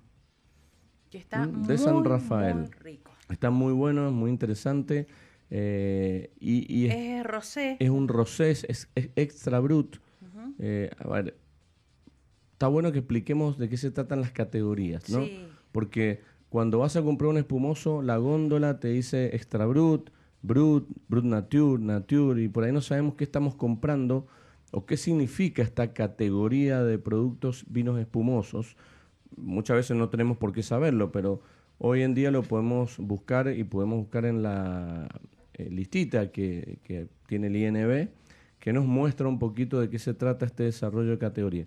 Este desarrollo de categorías lo que hace es marcar los vinos de acuerdo a su cantidad de azúcar residual. Es decir, mientras menos azúcar o más azúcar, nosotros vamos a conocer de qué se trata el espumoso que queremos tomar. No tiene nada que ver con las uvas base, ¿m? ni tampoco tiene que ver con los métodos. Puede ser cualquier eh, variedad de, de vinos, eh, tanto blanco, tinto. Exacto. Sí, sí, sí. El método, si es Charmat, Champenois, Eso no tiene nada que ver con estas categorías. Eso está bueno aclararlo. Eh, ¿Qué quiere decir? Que esto no son categorías de calidad. No es que una es, eh, eh, es- más competitiva o de una calidad superior. Claro. Sino que son distintas categorías por azúcar. Bien. Y por ejemplo, a mí, que no me gustan los vinos dulces con tanta azúcar, Sí. más secos, Sí. ¿qué, qué- en qué clasificación yo tengo que ir a comprar el espumoso? Bueno, le explico. El, esto se ve en apenas eh, uno va a comprar en la etiqueta, se ve. ¿Lo eh, tiene que decir la Lo etiqueta? tiene que decir, es obligatorio, y tiene que decir el porcentaje de azúcar en la contraetiqueta en un sellito negro. Eso es Bueno. obligatorio, por lo tanto yo en los espumosos puedo asesorarme tranquilamente dando vuelta a la botella, en letra chiquitita abajo te va a salir el azúcar por litro de ese espumoso. Por ejemplo, el más seco de todos es el que dice Nature. Que dice Nature tiene hasta, hasta 3 gramos de azúcar por litro. O sea que es bien seco. Normalmente acá en Argentina tiene 1,5, 1. Hay algunos de 0,5. Están muy, muy secos. Y una categoría por ahí que te puede gustar a vos, Mari. Sí, sí, me gusta. De eh, que hecho, me no es de las más, no es de las que más hay porque No. digamos como que el paladar argentino hablábamos que por ahí no consume tanto espumoso y menos tan seco. Entonces, pero es una propuesta muy linda para los que tenemos un paladar ya más entrenado o para aquellos que quieren por ahí una pro- preparar una propuesta gastronómica exigente, entonces ahí aparece el Nature que es bien bien seco. Después nos encontramos con el Brut Nature que es de 3 a 7. O sea, de 3 a 7 gramos de azúcar por litro. Vamos subiendo. Este es un poquito menos seco que el anterior y ahí encontramos también un- una cantidad no tan grande de productos espumosos porque también volvemos a las exigencias. El más comercial de todos, el más famoso de todos, es el Extra Brut. El Extra Brut es un vino espumoso que está entre las categorías de alcohol de 7 a 11. O sea que ahí tenemos un margen mucho mayor, porque no es lo mismo un Extra Brut de 8 gramos de azúcar por litro que uno de 11. Tenemos diferentes, o sea, tenemos, podemos tener 3, 4 gramos de azúcar por litro en un Extra Brut y eso es muchísimo. Cuando hacemos la comparación es bastante. Entonces, por ahí uno le gusta un Extra Brut más seco que el otro. ¿Mm? Y acá yo no estoy hablando de dulces. ¿eh? Ojo, esta palabra no, no, la no, quiero mencionar porque esta palabra está calificada en una de las categorías. Entonces, si yo tengo que definir un nature de un extra brut, ¿cómo lo definimos? ¿Cuál es más seco o cuál es menos seco? Ahí no utilizo cuál es más dulce. ¿Mm? O sea que de un nature a un extra brut, el más seco es el nature y el menos seco vendría a ser el, el extra brut. Entonces, Perfecto. eso lo, lo miramos con el azúcar. Después tenemos el brut, que es ya de 11 a 15, que ahí tenemos una gama linda para aquellos que están empezando a probar espumoso para ir- no irse tan a lo seco. La línea de Misec, que ya casi o prácticamente está extinguida, ya se ve muy poco y casi nada el de Misec, que esto vendría a ser de 15 a 40, así que ese medio que lo podemos correr del- de la definición. Y después aparecen los dulces. Los dulces verdaderamente dulces, que esto tiene que estar puesto en la etiqueta. O sea, dulce es aquel producto espumoso que está categorizado en la etiqueta. Y eso tiene que tener de 40 gramos de azúcar por litro para, Para arriba. arriba. O sea que también podemos dentro de los dulces tener menos dulces y tener más menos dulces. dulces y más dulces, es decir, uno de 41 y uno de 68. Entonces ahí tenemos dos. Ahora, esto está bueno saberlo porque esto yo lo puedo chequear en la misma botella. No necesito de asesoría ni que alguien me consu- ni alguien que sepa de la, del azúcar. Luis, y te pregunto, y eh, yo lo sé, pero para, para que nuestros oyentes sepan, esto es una clasificación eh, mundial, es decir, si yo voy a Francia y Bien. pido un champán, ¿tiene esta misma clasificación? No, esta clasificación es meramente argentina. Cada país tiene su clasificación, Bien. sus categorías. Los nombres, algunos pueden ser coincidentes, otros que no. El dulce argentino es un dulce de 40 para arriba y dulce de otras partes que tiene más o menos Sí. azúcar. Así que eso tenemos que estar atentos porque si vamos a comprar un espumoso en otra parte, en otra parte, en otras partes del mundo, vamos a encontrarnos con otra realidad. Entonces, te dejamos esto acá como servicio para que vos cuando te enfrentes a una botella de espumoso o tengas una en la casa, te fijes cuánto azúcar estás tomando para ver si te gustan así o por ahí te gustan más seco o menos seco o ya entrar en la categoría de los dulces. ¿Mm? Bien, Bien, bueno. perfecto. Y después tenemos un montón más de cosas, por ejemplo, el dulce, si nos metemos en el dulce. Si yo te hago este ejemplo, Mari, yo tengo un espumoso dulce de 45 gramos de azúcar y tengo otro de 100 gramos de azúcar. ¿Cuál es más dulce? Y el de 100. Bien, bueno, eso sería en la teoría, tiene más azúcar. Sí. Pero no siempre el que tiene más azúcar Es el que se... es el que sabe más dulce. Bien. ¿Se entiende? Sí, sí. Porque a veces tiene mucho que ver cómo juega la acidez del producto. Vos podés tener uno de 100 o uno de 60 que decíamos que te empalague, que le falte acidez y sea muy dulzona en Bueno, boca. a mí me pasa por ahí Sí. con los extra brut, que hay extra brut que uno los siente bien secos y hay otros que ya percibís ese dulzor. Exacto, no tienen- significa, exacto, entonces no significa que tenga que la cantidad siempre refleje eso en la boca, porque los grandes vinos dulces exitosos del mundo tienen mucho azúcar, pero tiene una acidez que refresca y te invita a seguir tomando en vez de empalagarte. Qué lindo. Algunos consejos para que, para que prueben, para que prueben hoy. en casa y para que vayan probando sobre este producto. Eh, de- bueno, tenemos un montón de cosas más, no sé, vamos a hacer un, ¿tenemos algún audio más? Tenemos a- un audio. ¿Querés que nos vamos? Vamos a hacer el audio, lo escuchamos, lo referimos y después nos vamos a una pausa. A ver, escuchemos, escuchemos.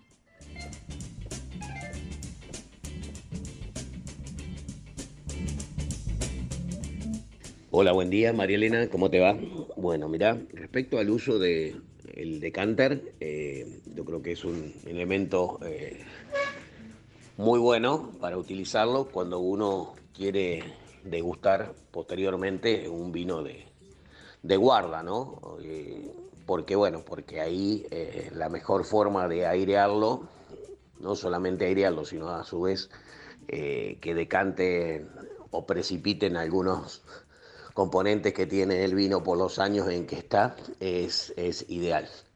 Eh, lo que resalto es que antes eran muy, muy clásicos, muy tradicionales la forma que tenían y ahora hay de, de distintas formas, cada vez más lindos, más elegantes, más interesantes. Y bueno, para el amante del vino creo que es un elemento que es in- indispensable tenerlo para cuando se te presente la oportunidad de degustar y de disfrutar de un vino de guarda o un vino este, añejado. Ahí la palabra de Claudio, ¿no? Claudio. Claudio, bueno, Claudio eh, le gusta usar decante, parece, ¿no? Sí. ¿Cómo, ¿Cómo se nota cuando uno le gusta? Porque aparte que por ahí el decante puede llegar hasta ser, como él decía, un accesorio también de, no, no sé si, si de colección, pero porque él menciona y es real, ¿no? Sí. Que hay muchísimos tipos hoy de formatos. Entonces está el formato tradicional, que es el que decimos nosotros como florero, que es un recipiente común, pero también tenés formatos... eh, Sí, de cisne hay ahora. sí, sí, de- Después de- unos con boca más ancha, boca menos ancha. Sí, sí, sí, las cristalerías han hecho muchas cosas. En, en- en En espiral. espiral, Bueno, sí, sí. hay muchísimos, por eso digo que también eh, cada uno disfruta el vino como quiere y sí, en muchos casos también coincide con muchas de las otras opiniones que por ahí para vinos, ciertos vinos de guarda, ciertos vinos añejos, también es un uso por ahí prudente para eh, disfrutar así.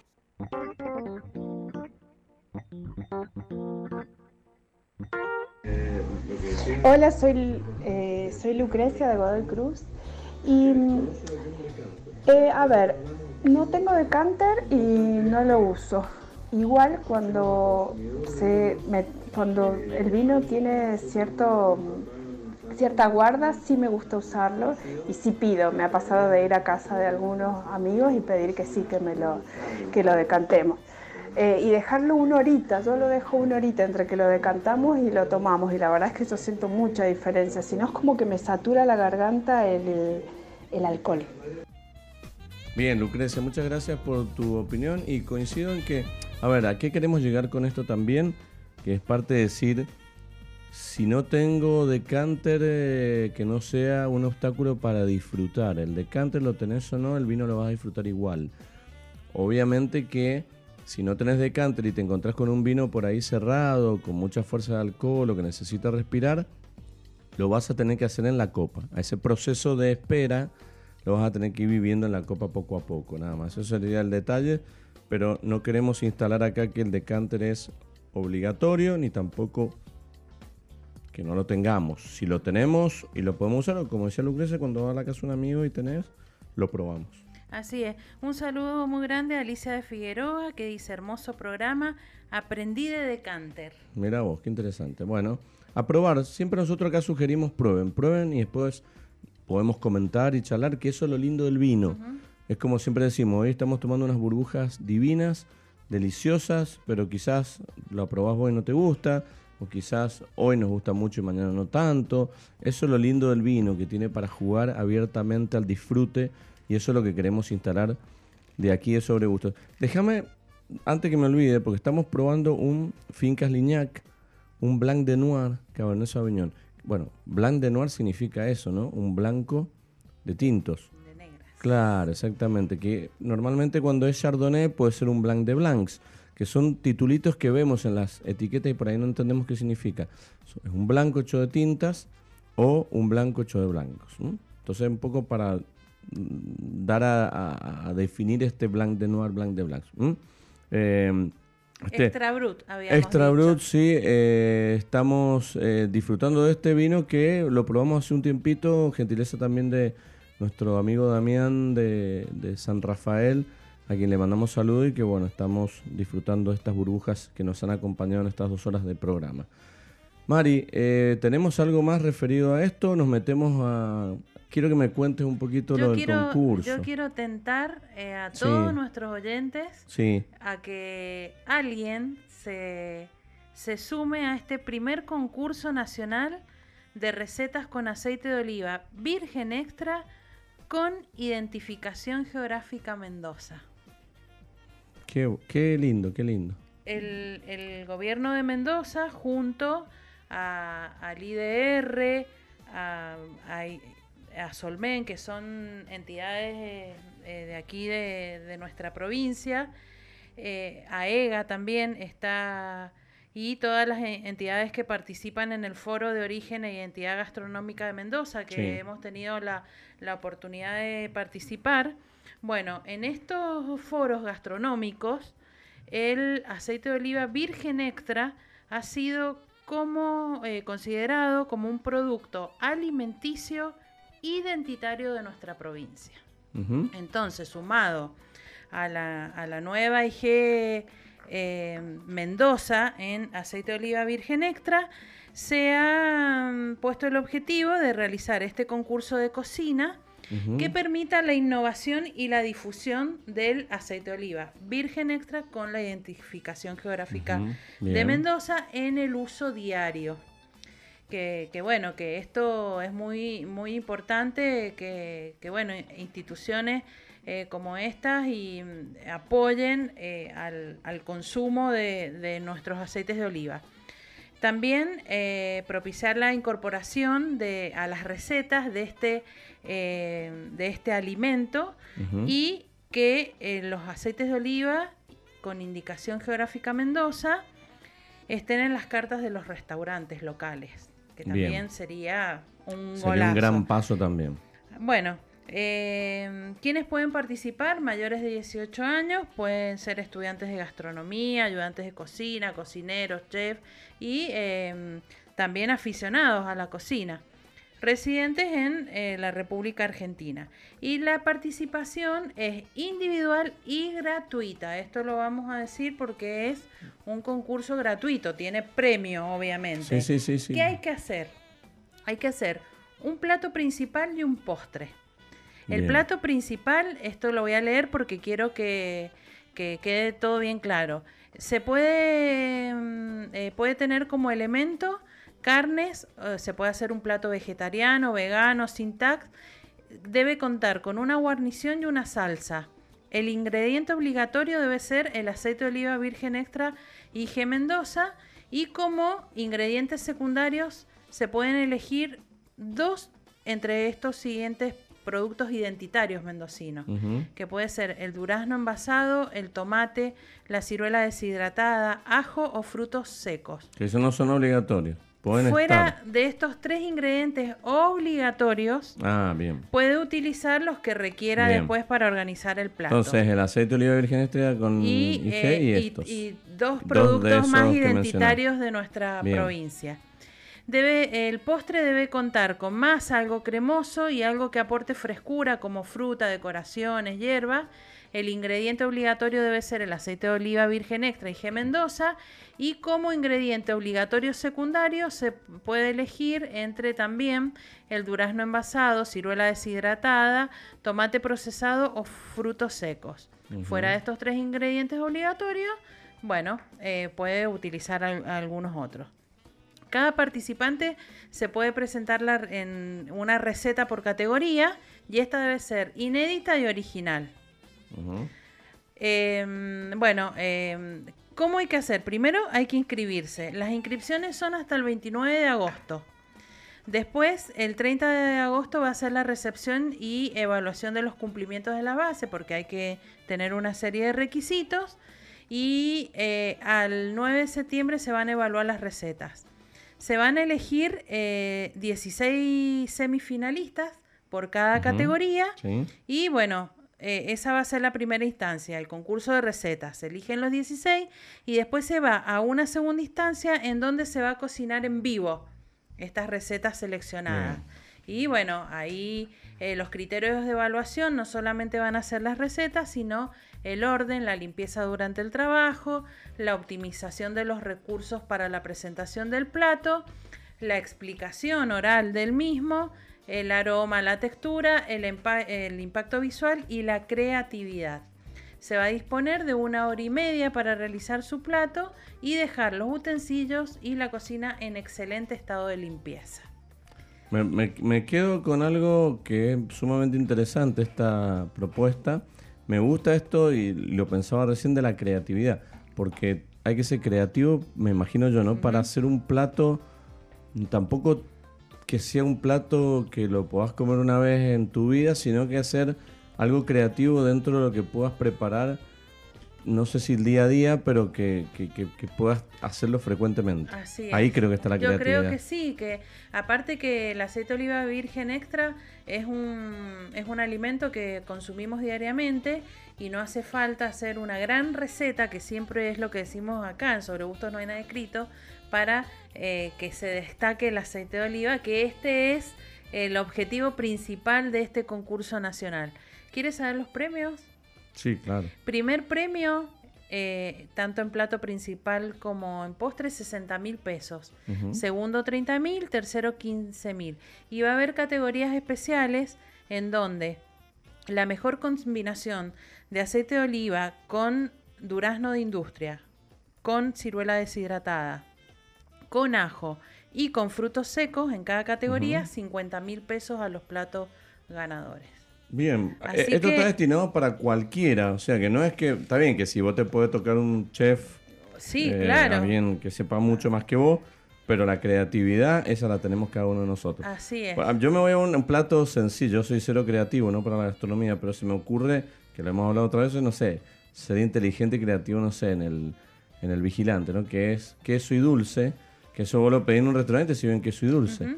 Ahora vos eso le pones oliva y un poquito de pimienta y te cambia el postre. Bueno, y acá tenemos dos productos identitarios que, que son de uso obligatorio, como el durazno, la ciruela, que eh, para, para un vigilante reversionado Exacto. que puede quedar muy bien. Bueno, me agregar este. unos frutos secos. Yo ya, ya lo estoy inscribiendo. Ya, bueno, inscríbame, inscríbame, yo voy con ese plato, eh, pero que quede que constancia que lo dije acá. Pero sí, está bueno. Yo creo que, usar los y- productos regionales con el aceite de oliva virgen extra y hacer algo creativo que después vos lo puedas replicar en tu casa y no necesites ir a comprar un producto que está en falta o, o que sea muy estacional, creo que está buenísimo. propuesta. Exactamente, así que bueno, eh, los que se animen y si alguno de nuestros oyentes eh, se decida participar, me gustaría que nos los haga saber. Así, una vez que después él suba la receta y todo, porque estas recetas van a ser después publicadas, eh, bueno. Más, voy a decir algo ya. voy a decir, aquel aquí. oyente que quiera participar de este concurso va a contar gratuitamente con la asesoría de María Elena ¿Cómo no? Puerta. ¿Cómo no? ¿Está bien? Sí, Perfecto, claro. aplauso, eso. O sea que es un- una motivación ya, porque uno por ahí solo dice, bueno, necesito a un soporte de alguien que sepa. Claro que sí, a Bueno, disposición. mira, ¿Cómo la en un pozo? No, no, por favor, es un gusto. A disposición sé, de sé. todos los que quieran participar de este concurso. Qué lindo, bueno, excelente, buenísimo. Bueno, eh, entonces todo, todo eh, ya dicho y difundido para que puedan inscribirse y participar. Tenía, hay, hay- hay muchos temas que no pudimos charlar, como los vinos jóvenes, pero bueno, eh, no- nos fuimos yendo por el camino de lo espumoso de los deca- del decante. No sé si quedó algún mensaje ahí, porque hay varios, ha pero quedado se puede escuchar hay uno un más audio todavía. de ¿eh? Carolina. Ah, bueno, entonces que- vamos a ver si lo escuchamos para eh, ya un poquito concluir con esto del decanter y dar nuestra opinión, porque no la hemos dado. Yo más o menos la adelanté, pero vos quiero Sí. saber tu opinión, que ya la contaste, pero decir si realmente amerita o no. Vamos a escuchar entonces a Carolina. Hola Mari, hola Luis, soy Carolina y quería opinar sobre eh, la consigna del decanter. Eh, eh, sé que el decanter es para para oxigenar un poco el vino y así salir los aromas que por ahí en la botella no se pueden no se pueden percibir y también cuando principalmente para decantar, como dice su palabra, eh, cuando hay sólidos en, las botellas, a veces por esto pasa por un tema de que ha estado muy quieto el vino o por que es muy antiguo bueno, suele haber eh, sólidos. Yo como consumidora de vino, la verdad que no lo uso mucho, casi nunca, muy pocas veces. Por ahí ah, mm, lo he hecho con, con vinos un poquito de añada más antigua, pero eh, con vinos jóvenes muy poco lo suelo utilizar. Les mando un abrazo y, y excelente programa. Bueno, la palabra de Carolina que nos también nos daba la opinión y me parece que está bueno esto de, volvemos a lo mismo, creo que todas las eh, opiniones han sido muy coincidentes y mensajitos que nos han mandado también en el, en el uso responsable, en el uso por ahí ante algún vino que creamos lo amerite, eh, no es el uso descontrolado ni el uso extremi- extremista fundamentalista de que todos los vinos tienen que pasar por un decanter o que todos los vinos porque valen más de 5 mil pesos tienen que ser decantables o porque voy a un restaurante de lujo y como estoy en este restaurante tengo que decantar un vino. Eso es todo un error, porque eso quiere decir que no estamos pensando en el vino, sino que estamos pensando en el show que le queremos dar a ese vino o a ese momento. Entonces tenemos que ser muy claros. Si lo queremos realmente usar para que el protagonista sea el vino y nos exprese las mejores condiciones, bienvenido. Si es para el show, para el circo, yo estoy totalmente en contra. Bueno, yo coincido con vos, Luis, y con, con la mayoría de las opiniones de, de nuestros oyentes. Yo la verdad que como te dije al principio, tengo decanter, pero no los utilizo. Los he usado dos veces como mucho y alguna vez que alguien, algún invitado me lo ha pedido. Pero a mí me gusta que el vino se oxigene en la copa. Tal porque mm, eh, para mí, que lo hemos hablado, la parte de la degustación, la parte olfativa, es Sí. la que más me atrae a mí y eh, ver eh, cómo, cómo o en vez de ver, oler cómo Sí. eh, es el comportamiento aromático del vino desde que te lo sirven en la copa hasta que se airea, se oxigena y cómo va cambiando. eh, yo disfruto mucho de ese momento. Entonces, si no es absolutamente necesario, yo prefiero que, que el vino se aire en la copa. Bien, perfecto. Entonces, eh, algunos de los múltiples usos que tiene el decanter, y siempre vuelvo a repetir lo mismo, que no sea un obstáculo para no permitirnos disfrutar de un vino que tenemos, o por ahí que nos pueda pasar de, no, mira, tengo un vino viejo, pero no tengo decanter, entonces no, no lo voy a tomar porque no tengo este recipiente. Gran error, porque si hacemos como explicaba María, servir el vino, dejarlo en la copa, unos minutitos que se vaya aireando y expresando, vamos a encontrar un montón de cambios. Hay que tenerle un poquitito más de paciencia, que es lo que nos ahorra tiempo al Exactamente, y si tiene sedimentos, bueno, tener la precaución que el, último poquito de vino no servirlo, porque el sedimento siempre se, se va para, para abajo en la botella, un consejo, para la base. Un consejo que podemos dar también es comprarse o tener en casa un colador chiquitito, chiquitito, esos bien chiquititos de acero inoxidable, obviamente ¿Para qué? No, no para decantarlo, sino como que puede ser que lo que nos hablamos al principio, que es que abras un vino, no importa sea viejo, joven, no importa, abras el vino y el, corcho se desgrane y metas el corcho a la botella, entonces vos ahí sí necesitas el recipiente del decanter que está bueno, me sirve como depósito y lo voy filtrando con el colador chiquitito que es de acero inoxidable, que es limpio, que no le va a generar nada, y ahí generamos un cambio de botella de cántaro en pos de la limpieza del vino. Eso también puede ser un consejo que se puede dar para el uso de ese recipiente y necesariamente que sea para eh, trasvasarlo o para sedimentar. Bueno, buenísimas las opiniones, realmente. Muchas eh, gracias. Muchas gracias a todos porque la verdad que eh, la opinión, como decimos siempre en el programa, enriquece, nos enriquece a todos y da más juego y pone la pelota en la cancha para que podamos todos participar. Así que eh, vamos a los sorteos, ¿te parece? Porque si no tenés algún... Sí, Alicia dice, voy a ver si me animo a alguna receta. La ah, verdad, Alicia, que sería genial. Yo te pido que si te decidí, eh, nos hagas saber así, acá sobre gustos te va eh, te va a sponsorear. y vamos a poner presión vamos a poner presión al jurado que no sé quién es pero no importa vamos a poner presión igual de acá a los medios. Y, y Federico también dice que se quiere inscribir. Bueno no sé qué va a hacer con un producto que no, no es de su pero bueno, quizás ahí le aflore la creatividad. Y bueno, es que, la parrilla, que es bueno. por, ahí, nosotros decimos, eh, hay, hay gente que, que está al frente de, de, un espacio de turismo, de un restaurante que no toma vino y que recomienda vinos. Bueno, Federico no consume aceite de oliva, puede ser que haga una gran receta. Sí, pero es buen cocinero. Entonces ahí podemos encontrarle la beta. También lo podemos, lo podemos sponsorear de acá también si, si él se decide a inscribirse. Bueno, vamos a los sorteos.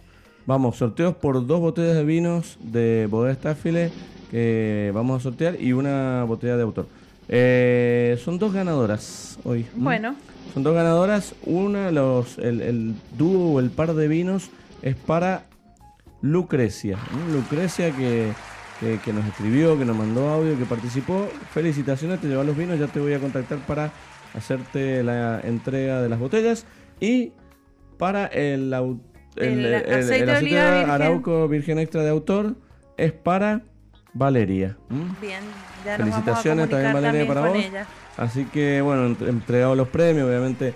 Muchas gracias a todos los que escribieron y, participaron. y recuerden, como siempre decimos, que el próximo sábado hay nuevas oportunidades, nuevas botellas de vino, nuevos sorteos para disfrutar en este lindo programa, ¿no? Porque hablamos de todo un poco, nos quedó un montón de temas para, para hablar, como siempre, pero ya lo trataremos el próximo fin de semana. Muchas gracias, Héctor, del otro lado por la operación. Mari, muchísimas gracias por la picadita de fiambres que trajiste, que pasó muy desapercibida, pero vino muy bien para acompañar a estas burbujas. Bueno, una picadita de fiambres con, con un aceite de oliva sin filtrar que son los que están ahora en, el mercado. Ya están saliendo igual filtrados 2022, así que a disfrutar de esta gran campaña 2022 de aceites de oliva. Bueno, buen fin de semana, gracias a todos los que han participado hoy de Sobre Gustos No hay nada escrito y será hasta el próximo sábado. Hasta el próximo sábado con más eh, de cosas ricas, los placeres de la mesa, los placeres del encuentro, los placeres de compartir. Mi nombre es Luis Mantellini y como les digo y les decimos siempre acá, recuerden que no hay vinos mejores ni peores, sino que hay vinos que te gustan más o que te gustan menos, porque sobre gustos no hay nada escrito. Chau, chau.